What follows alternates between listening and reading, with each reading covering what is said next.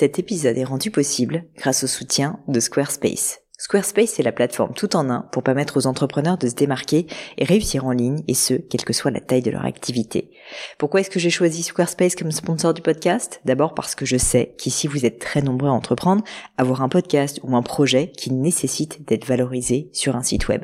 Et que Squarespace propose des outils vraiment simples d'utilisation pour avoir un site beau, propre et efficace en un minimum de temps. Quelques exemples de fonctionnalités, des templates de sites web personnalisables et adaptatifs pour créer des sites beaux et design en un temps record, l'outil email, le nerf de la guerre pour développer votre activité et communiquer avec vos clients, ou encore leur outil SEO intégré pour émerger sur Google sans être un produit métier. Alors si vous voulez donner à votre business toutes les chances de se développer, je ne peux que vous recommander d'aller sur le site squarespace.com. En plus, Squarespace vous offre moins 10% sur votre première commande de site web ou de domaine avec le code Pauline. N'hésitez pas et rendez-vous sur squarespace.com, code Pauline.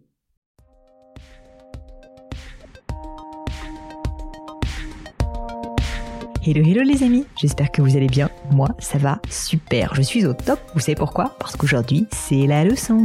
Et je suis trop contente parce que ça vient un moment que j'en avais pas fait. Bref, aujourd'hui j'ai le plaisir d'accueillir avec moi sur la leçon Camille. Camille qui est la fondatrice de Maison Palpite. Qu'est-ce que Maison Palpite? Eh bien, c'est une très jolie marque nouvellement créée parce que si je ne me trompe pas, Camille l'a créée euh, début février 2022 qui a pour vocation de créer des objets nomades pour les petits, pour les petits et les grands en réalité puisque c'est quand même les grands qui s'occupent de les donner aux petits. Bref, ce sont plein d'objets du quotidien pour le confort euh, de toutes les escapades avec votre bébé. Camille et son associé Adeline ont lancé donc il y a peu de temps Maison Pelpite et se posent évidemment plein de questions. Et notamment la question qu'elle me pose aujourd'hui, comment créer le besoin ou convaincre de notre solution lorsque celle-ci n'est pas vraiment, vécue comme un manque. Parce qu'en fait, Camille s'est rendu compte, après avoir lancé sa marque, que bah, finalement les objets nomades, c'est-à-dire les objets du quotidien pour un bébé quand on part en vadrouille avec son enfant en escapade, eh bien ne sont pas forcément euh, vraiment nécessaires. On peut s'en passer, on peut euh, avoir recours à un système D. Et du coup, les parents se débrouillent comme ils peuvent sans avoir besoin d'acheter ces produits. En tout cas, c'est son ressenti. Et donc, elle me pose la question de comment changer cela et comment réussir à communiquer sur la nécessité d'acheter ces produits. Je trouve que cette leçon a été très intéressante et c'est une question euh, en fait que je n'avais jamais abordée dans une des leçons. Donc j'espère de tout cœur qu'elle vous plaira comme elle m'a plu à moi. Mais je ne vous en dis pas plus et laisse place à cette nouvelle leçon. Salut Camille Bonjour Pauline Ravi de t'accueillir sur cette leçon. Camille, est-ce que tu peux commencer s'il te plaît par la grande tradition des leçons, c'est-à-dire te présenter et puis ensuite me dire évidemment ce qui t'amène ici aujourd'hui avec moi? Avec plaisir. Alors, je suis Camille et euh, avec mon associée Adeline, on a créé la marque Palpite. C'est une marque de petits objets nomades euh, pour se déplacer et voyager léger avec euh, avec un bébé tout en confort. Donc l'idée c'est vraiment d'alléger à la fois euh, les contraintes matérielles d'espace et euh, alléger les contraintes un peu plus euh, psychologiques d'organisation que ça que ça requiert et de temps que que ça demande. donc on a lancé, on a commencé à travailler sur ce projet il y a un an et on a lancé vraiment le site le 1er février, donc ça fait à ah peine 20 jours, donc c'est tout récent. Et euh, donc voilà, donc l'idée euh, là depuis le lancement, euh, c'est de, de, se faire connaître à un cercle un peu plus large que notre cercle proche. donc on a activé un peu des, une stratégie d'influence, des campagnes de Google Ads, du, du, des posts sponsorisés sur les réseaux. On tâtonne, je t'avoue un petit peu encore parce qu'on sait pas trop ce qui marche, ce qui marche pas. Donc on apprend au jour le jour. Et euh, ce qui m'amène euh, aujourd'hui à te contacter, euh, c'est une question qui nous trotte en tête, qui est comment créer le, le besoin lorsque celui-ci n'est pas vécu comme un manque. Je m'explique pour que ça soit clair euh, pour tout le monde. en fait, aujourd'hui, ce qu'on notre constat est que les parents trouvent toujours une solution euh, pour euh, se déplacer avec un bébé, c'est-à-dire que quand ils sont chez des amis qui sont pas forcément bien équipés, ils vont faire un, ils vont mettre des coussins pour organiser un lit d'appoint, ou alors ils vont garder le bébé dans les bras toute la soirée. Au pire, ils refusent les invitations, mais c'est vrai qu'aujourd'hui, il n'y a pas euh, une marque qui s'est positionnée vraiment sur le, les objets euh, nomades qui facilitent les déplacements. Nous, on arrive toute nouvelle avec cette proposition-là, euh, et le truc, c'est que on se rend compte que ce, ce besoin n'est pas vécu comme un manque. En tout cas, il n'est pas, c'est pas, c'est pas une souffrance puisque les les gens font autrement. Donc, comment arriver à créer le désir en fait autour autour de ce besoin-là qui n'est pas un manque? Eh bien, écoute, c'est une excellente question, Camille. Et là où je veux déjà commencer, c'est par te rassurer. parce que Dieu merci, pour moi notamment, le luxe n'est pas non plus un besoin vital. Euh, il y a énormément d'entreprises, euh, toutes les maisons de luxe notamment, mais pas que, euh, qui ne répondent pas à des besoins réels, mais qui répondent à des envies, à des désirs.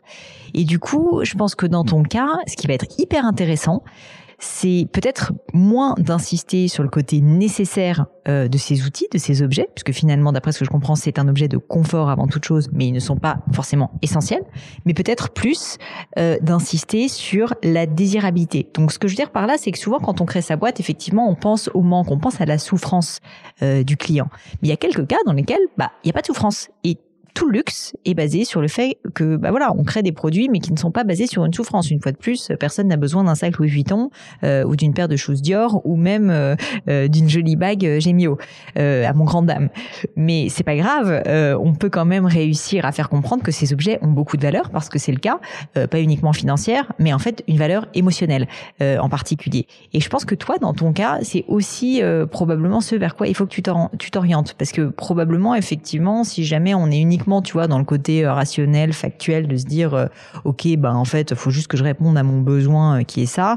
Bon, bah les parents, ils se débrouillent. Est-ce qu'ils vont dépenser de l'argent alors qu'en fait ils peuvent avec, tu vois, finalement un système D pas trop compliqué, voilà, répondre à leurs problèmes? Peut-être pas. Mais par contre, si jamais tu arrives à trouver des bénéfices émotionnels, de soins de l'enfant, de confort de l'enfant, euh, enfin, à, toi aussi d'y réfléchir. Mais euh, je pense que tu pourras euh, avoir une communication qui est beaucoup plus intéressante et puissante envers, bah, finalement, ton, ton persona principal, donc en fait les parents, parce que bah, du coup, tu vas les toucher beaucoup plus au cœur. Alors que là, si tu essayes juste de leur prouver qu'ils en ont besoin, mais qu'en fait, ils savent bien que c'est pas le cas, bah, si tu veux, c'est un peu un panier percé, quoi. Je veux dire, ça fonctionnera pas. Donc en fait, d'une certaine manière, ce que je suis en train de te dire, c'est que je pense qu'il faut que tu assumes le fait que et c'est ce que toi qui me le dis, hein, moi j'en sais rien, mais ton produit n'est pas un produit de besoin, c'est un produit de désir. Et ça, c'est très important parce que ça veut dire que toute ta stratégie marketing, ta stratégie de marque, va devoir être orientée sur le désir, sur le fait de bah, susciter le désir auprès des parents, qu'ils en aient envie, que ça, les démange, mais un peu comme quand on voit, euh, bah, tu vois, euh, un, beau sac ou quand on voit un plat succulent euh, dans un restaurant et qu'on se dit, bah, j'ai envie de me faire plaisir. Je pense que cette notion de plaisir, de désir, la notion d'émotion, tu vois, elle va être assez clé finalement dans ta communication. Et donc probablement, il faut que tu brainstormes avec ton associé Adeline sur ce sujet, mais que vous essayez vraiment de mettre des mots sur qu'est-ce qui va être le driver principal euh, de ton client. Parce que souvent, quand euh, on, est client, en fait, il y a deux raisons pour lesquelles on achète quelque chose. Soit, une fois de plus, on a une souffrance et donc en fait, l'achat nous permet de réduire au maximum la souffrance.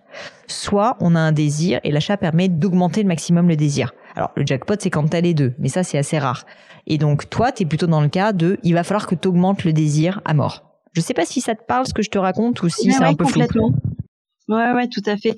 Mais alors ça, du coup, c'est dans le dans le contenu euh, qu'on divulgue. Est-ce que tu as des des outils qu'on peut utiliser, enfin une façon en fait concrètement, euh, parce que je comprends qu'il y a une partie vraiment réflexion et stratégie, euh, et de ça va en découler forcément des, des outils à mettre en place. Est-ce que tu as déjà, euh, toi, en tête des, choses qu'on peut utiliser concrètement Ouais, bah alors déjà, euh, l'outil principal, une fois de plus, hein, c'est stratégique, mais c'est la, c'est la base sur laquelle je pense qu'il faut que tu construises ensuite ta marque. Et moi, je commencerai par ça. Ça peut paraître pipeau, mais en fait, je te garantis à 100% que ça ne l'est pas. J'ai, j'ai cette expérience sur littéralement des centaines et des centaines de personnes. C'est, il faut que vous ayez une plateforme de marque, donc c'est-à-dire bah, cette ADN de communication les quelques mots qui décrivent Palpite, qui décrivent ce que vous faites, qui expliquent euh, au travers de votre charte graphique comment vous avez communiqué. Donc, si tu veux vraiment le, le, le, le playbook, quoi, le manuel d'utilisation de Palpite, c'est qui Palpite, comment tu le décris, mais du coup en, en s'axant plutôt sur cette notion de désirabilité. Ça, si tu veux, c'est un peu ta petite bible et sur laquelle ensuite tu vas pouvoir tout construire parce que tu vas pouvoir construire tes images, tu vas pouvoir construire tous tes textes, euh, tu vas pouvoir construire tes pubs sur Facebook, sur Google, euh, sur euh, enfin les contenus que tu fais sur les réseaux sociaux. Ce que je veux dire, c'est que avant de commencer à te poser la question de la diffusion, je pense qu'il faut que tu travailles peut-être un petit peu plus. Une fois de plus, ça fait que 20 jours que l'entreprise existe, donc. mais si tu me dis que tu as senti en fait presque un, pivot à faire, que tu pensais qu'il y avait un besoin fort, une souffrance, et qu'en fait tu constates que c'est plus que tu vas avoir besoin de créer le désir, eh bien dans ce cas, avant même de commencer à dépenser de l'argent d'une certaine manière sur de la diffusion, je commencerai déjà par assainir ma base en me disant, ben non, en fait du coup, il faut que euh, par un, ça peut commencer par les textes, c'est assez facile, plus facile à faire que sur des photos, tu vois. Euh, déjà mettre en place, euh, mettre en place euh, finalement ce, ce, ce, système et cette communication sur la désirabilité. Ça passera par tes réseaux sociaux, etc. Et une fois que tu as fait ça, t'es pas obligé de d'avoir fini si tu veux avant de commencer à diffuser. Là, bah tu vas pouvoir commencer ensuite à aller targeter tes clients avec ce discours de vente qui sera du coup plus efficace. Donc, euh, alors, euh, comment targeter tes clients euh, J'ai envie de te dire, j'ai fait une formation entière sur ce sujet. Malheureusement, je vais pas pouvoir le résumer en, en 20 minutes parce qu'elle fait plutôt 3 heures la formation. Mais globalement, il faut que tu comprennes vraiment bien qui est ton client et que tu ailles essayer de le, toucher sur les niches où il va être. Donc, bah, des parents nomades, peut-être que ça peut être, je sais pas, sur des groupes d'expats. tu peux trouver des, des newsletters d'expats, des podcasts d'expats, euh, des influenceurs euh, sur le monde des expats. Je n'importe quoi, hein, j'en sais rien. Euh, je dis expat, peut-être que c'est une mauvaise idée une fois de plus, mais euh, mais voilà, ça peut peut-être être intéressant. Et du coup, quand tu auras fait ça, tu les as trouvés. La bonne nouvelle, c'est que maintenant, tu auras un discours de vente d'une certaine manière qui sera beaucoup plus précis et percutant parce que bah, tu vas beaucoup plus insister sur le rêve et ils vont se rendre compte que pour passer de merveilleuses vacances avec leur leur petit euh, leur petit euh, petite Julie ou leur petit Jules de de deux ans trois ans ben euh, il faut qu'ils choisissent ce nouveau produit palpite et qu'ils en aient envie si tu veux. Une fois de plus que ça soit pas un problème mais que ça soit plus une envie Ouais, c'est super intéressant ce que tu me dis parce qu'effectivement on a travaillé, on est tous les deux du marketing, donc on a travaillé sur la plateforme de marque, mais effectivement je pense avec beaucoup plus le côté besoin que le côté désir en tête. Euh, et ça se ressent, enfin en t'écoutant, en fait, ça me vient en tête, ça se ressent aussi sur notre shooting photo qu'on a fait, où effectivement on essaie de montrer la fonctionnalité de nos produits. Euh, beaucoup plus que sur l'aspect euh, ben, aspirationnel et rêveur en fait. Donc donc c'est des super conseils que tu que tu me donnes là et qui font vraiment écho à notre à notre actualité. Donc c'est trop top. Bah écoute, euh, je suis ravie si je peux t'aider, mais euh, c'est vrai que c'est intéressant que tu aies posé cette question parce que en fait, je me rends compte que j'avais jamais parlé de ça sur une leçon et que très souvent quand on lance sa boîte, on la lance parce que soi-même on a eu un problème et c'est peut-être pour ça que vous avez eu cette idée euh, avec Adeline sur Palpite. Et donc, tu vois, naturellement, en fait, on part un peu bien en tête en se disant, on a eu un problème. Moi, d'ailleurs, quand j'ai lancé Gemio, c'était la même histoire. J'ai pas trouvé de bague de fiançailles, pas parce qu'il y avait pas de bague de fiançailles, il y en a des magnifiques, mais j'avais trouvé que l'expérience était intimidante. Et donc, d'une certaine manière, j'ai répondu à un problème. Et effectivement, quand on a lancé Gemio, j'ai beaucoup axé d'ailleurs la communication au début sur le fait qu'on allait être une entreprise beaucoup plus chaleureuse, une marque beaucoup plus chaleureuse, euh, et donc que ça serait plus facile de rentrer dans nos boutiques, etc. Et ça fonctionnait partiellement, mais en fait c'était partiel. Parce que si jamais tu enlèves le rêve, le désir, alors que c'est ça l'élément fondateur qui fait qu'on achète un bijou, bah tu vois, les gens n'achètent pas un bijou juste parce que euh, parce qu'en fait euh, ils sont bien traités dans une boutique. Ils l'achètent avant tout parce que le bijou est beau euh, et ben toi c'est la même chose en fait. Il faut pas se tromper de combat. il faut que tu t'en reviennes aux bases de c'est quoi finalement ce qui va faire vibrer tes clients par rapport à ton offre et à ton produit. Et si c'est plus bah en fait euh, l'émotion euh, dans les yeux de de, de leurs enfants euh, une je sais pas des des, des images peut-être où on les voit dehors en fait en train d'être dans des très beaux paysages et on voit une famille unie heureuse en déplacement. Mais tu vois j'imagine des scènes hyper enfin magnifiques de, dans, dans des très beaux paysages. Peut-être que si jamais tu me dis effectivement qu'il n'y a pas de besoin réel de souffrance réelle peut-être que ça fonctionnera plus et que ça touchera plus au cœur tes clients plutôt que de l'orienter sur un côté un peu plus fonctionnel Après, euh, j'ai pas j'ai pas envie que tu en fasses tout tout de suite euh, parce que j'imagine que c'est énormément de travail si vous venez de faire un shoot photo. Mais je pense que déjà sur des textes, déjà sur la sur euh, la manière dont vous amenez, tu vois, vos produits, dont vous parlez de la marque, il y a beaucoup de choses que tu pourrais certainement modifier. Et puis aussi dans les personnes que tu vas démarcher aussi, il y a aucune raison en fait que ton, ton point d'approche, si tu veux, soit pas plus sur le désir que sur la fonctionnalité. Ouais, ouais, ouais, complètement. Non, mais c'est c'est hyper c'est hyper parlant. Et en plus, je trouve qu'on est dans un secteur où, euh, alors cette question, je te l'ai posée, je pense que beaucoup de marques se la posent. Et dans notre secteur, il y a quand même des marques qui arrivent euh, dans l'enfance, et des marques qui arrivent à justement créer ce désir, alors que leurs produits ne sont pas plus euh, innovants que, que d'autres. Et je, enfin, j'ai quelques marques en tête, moi, qui m'impressionnent. De, alors je sais pas si je peux les citer là, mais ouais, tu peux, tu peux bien sûr. non, mais enfin, je, je pense euh, euh, spécialement à, à Tajine Banane où le produit, alors il est innovant, mais en fait, il existait déjà avant. En fait, ce qu'elle a fait de, de très fort, c'est qu'elle, euh, qu'elle a créé du désir effectivement autour d'un sujet. Euh, je sais pas si tu connais, mm. hein, enfin, sûrement. Euh, écoute, je connais de noms, alors assez vaguement, je t'avoue, mais je, ça, on en a déjà parlé c'est des t-shirts d'allaitement du coup donc donc ils sont ils sont super pratiques mais c'est vrai qu'ils enfin le, le, le principe le concept existait déjà mais il y a vraiment tout un désir autour de cette marque qui est qui est incroyable enfin moi j'admire tout le travail qui est qui est fait autour de cette marque. Et, euh, effectivement, cette question-là, euh, quand je quand je l'ai quand elle nous est venue en tête et quand je te l'ai posée, je me dis elle euh, elle concerne beaucoup de beaucoup d'autres marques qui arrivent à la, à la dépasser. Et effectivement, je pense que le désir, comme tu le dis, est sûrement la, la clé. Et je pense que c'est une clé qu'on n'avait pas. Donc merci beaucoup. Bah tu sais ce que ce que ce à quoi je pense en t'écoutant parler, je, je, vais te dire quelque chose. J'espère que tu vas pas être choquée je pense que tu es un peu trop intelligente pour ton bien avec Adeline euh, et que vous avez un peu trop bien bossé votre marketing. Euh, et que finalement, je dis pas que la fondatrice de Tajine Mana n'est pas intelligente, mais j'imagine qu'en fait, elle a juste fait quelque chose qui lui plaisait énormément à elle, où elle a mis, tu vois, ses tripes, mais sans trop réfléchir probablement, tu vois, à, ce qui allait plaire. Euh, et donc, elle y a, c'est pas qu'elle y a mis moins d'intelligence, mais elle y a mis plus d'émotion. Et, et, je pense que vous, vous avez certainement beaucoup d'émotions et c'est pour ça que vous avez vécu, euh, vous avez vécu euh, la, création de cette entreprise. Mais, euh, mais parfois en fait, et, je, je, j'étais un peu, je me suis un peu reconnue en toi. c'est pour ça que je me permets de te dire ça. C'est que moi, les, les plus pires erreurs que j'ai pu faire dans la création de mon entreprise, c'est quand j'essayais d'être un peu trop intelligente et pas assez simple en fait finalement dans mon approche et que au final, euh, tu vois, j'avais essayé de faire des plans marketing compliqués, des plateformes de marque compliquées, etc. Alors que non, la simplicité est reine et qu'en fait, si jamais tu as une marque qui est juste attirante, qui donne envie, qui est désirable, bah naturellement, ça sera beaucoup plus porteur que si c'est juste quelque chose de fonctionnel, tu vois. Ou en tout cas, tu arriveras à vendre tes produits plus chers, ce qui sera en plus un, un bénéfice supplémentaire.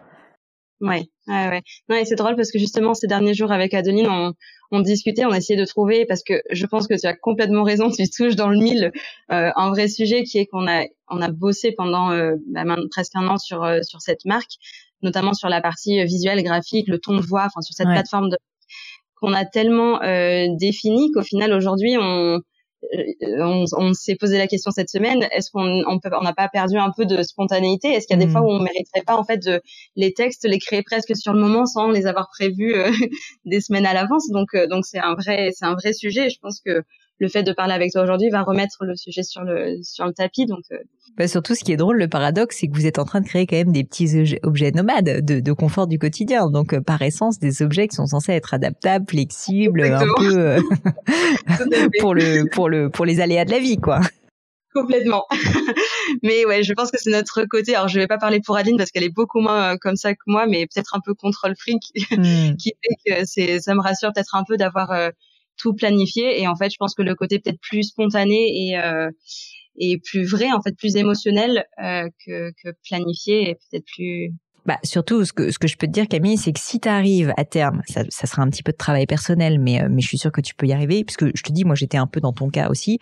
Je dirais pas que je suis contrôle fric, mais je voulais tellement que ça marche, je voulais tellement réussir que, bah, tu vois, essayé de m'en donner les moyens, mais du coup, j'ai perdu à un moment donné, je pense en sincérité. Enfin, c'était surtout au début de Gemio, euh, où euh, où en fait j'essayais presque de cocher les cages, si tu veux, quoi, plus plus que de faire quelque chose qui me plaisait vraiment. Et, euh, et c'est quand en fait j'ai réussi à allier, et je dis je, mais c'est évidemment moi et toute l'entreprise, hein, quand on a réussi à être plus aligné avec nous-mêmes, c'est-à-dire bah, à la fois euh, être hyper sincère, plus spontané, euh, accepter en fait de montrer parfois quand on réussit c'est pas quelque chose, etc. Mais qu'on a gardé le côté positif quand même du fait qu'on était des gens assez bons en exécution, il n'y a pas de faute d'orthographe, les photos sont jolies, enfin tu vois. Donc si tu arrives à finalement associer tes deux forces, c'est-à-dire le côté, comme tu dis, contrôle fric, mais que, que je vois plutôt comme une qualité de leadership, d'organisation et en même temps que tu y ajoutes ou en tout cas que tu, tu retrouves plutôt euh, ta spontanéité et ton authenticité, euh, franchement c'est les, plus belles success stories euh, parce que quelqu'un qui est uniquement dans l'authenticité mais qui arrive pas à être organisé, bah au bout d'un moment ça démarre, ça, ça part très vite mais ça finit par euh, s'essouffler un peu comme un feu de paille parce que bah derrière la gestion n'est pas bonne euh, et à l'inverse quelqu'un qui fait que de la bonne gestion, bah il arrive pas à avoir le feu sacré et il arrive pas à créer le désir, tu vois. Donc c'est vraiment cet équilibre qui, qui que j'ai en tout cas constaté dans la création de marque qui fait euh, qu'on arrive à créer de très très belles entreprises et c'est évidemment tout le mal que je te souhaite. Merci beaucoup. je nous le souhaite aussi. bon, bah, écoute, en tout cas, merci beaucoup pour ta question qui était très intéressante. Juste, petite piqûre de rappel pour les personnes qui nous écoutent, parce que je suis sûre qu'il y a beaucoup de mamans nomades et de papas nomades. Où est-ce qu'on retrouve votre euh, site internet et vos produits? Alors, euh, du coup, on a un site qui est www.palpite.co, CO à la fin, et notre Instagram c'est palpite euh, underscore kids donc voilà, n'hésitez pas à venir nous suivre. Eh ben, n'hésitez pas à aller suivre Palpite si vous aimez, euh, si vous aimez euh, évidemment les objets nomades, mais en fait tout simplement si vous êtes intéressé par le monde de l'enfance et de la maternité, je suis sûre qu'il y a très bon contenu. En tout cas, ça sera dûment relayé de mon côté. Et puis, je te remercie d'avoir accepté de passer ce moment avec moi. Merci beaucoup, Pauline, pour ton temps. À très bientôt. Au revoir. Et voilà, terminé pour aujourd'hui. Un grand, grand merci à tous d'avoir écouté l'épisode jusqu'ici. J'espère que le format vous a plu. Si oui, dites-le moi avec 5 étoiles ou même un petit commentaire sur l'application iTunes. Et puis si iTunes c'est pas votre truc, si Apple vous n'avez pas envie d'en entendre parler, c'est pas grave. Vous inquiétez pas, il y a d'autres moyens de m'aider. Vous pouvez tout simplement en parler autour de vous. Prenez deux trois amis et puis euh, diffusez-leur le podcast. Moi ça m'aide énormément et qui sait, ça les aidera aussi peut-être. Quoi qu'il en soit, merci pour votre temps. N'hésitez pas à postuler aussi à la leçon du gratin si l'idée de passer sur le podcast vous intéresse. Donc à vous de jouer et bientôt pour une nouvelle leçon du gratin.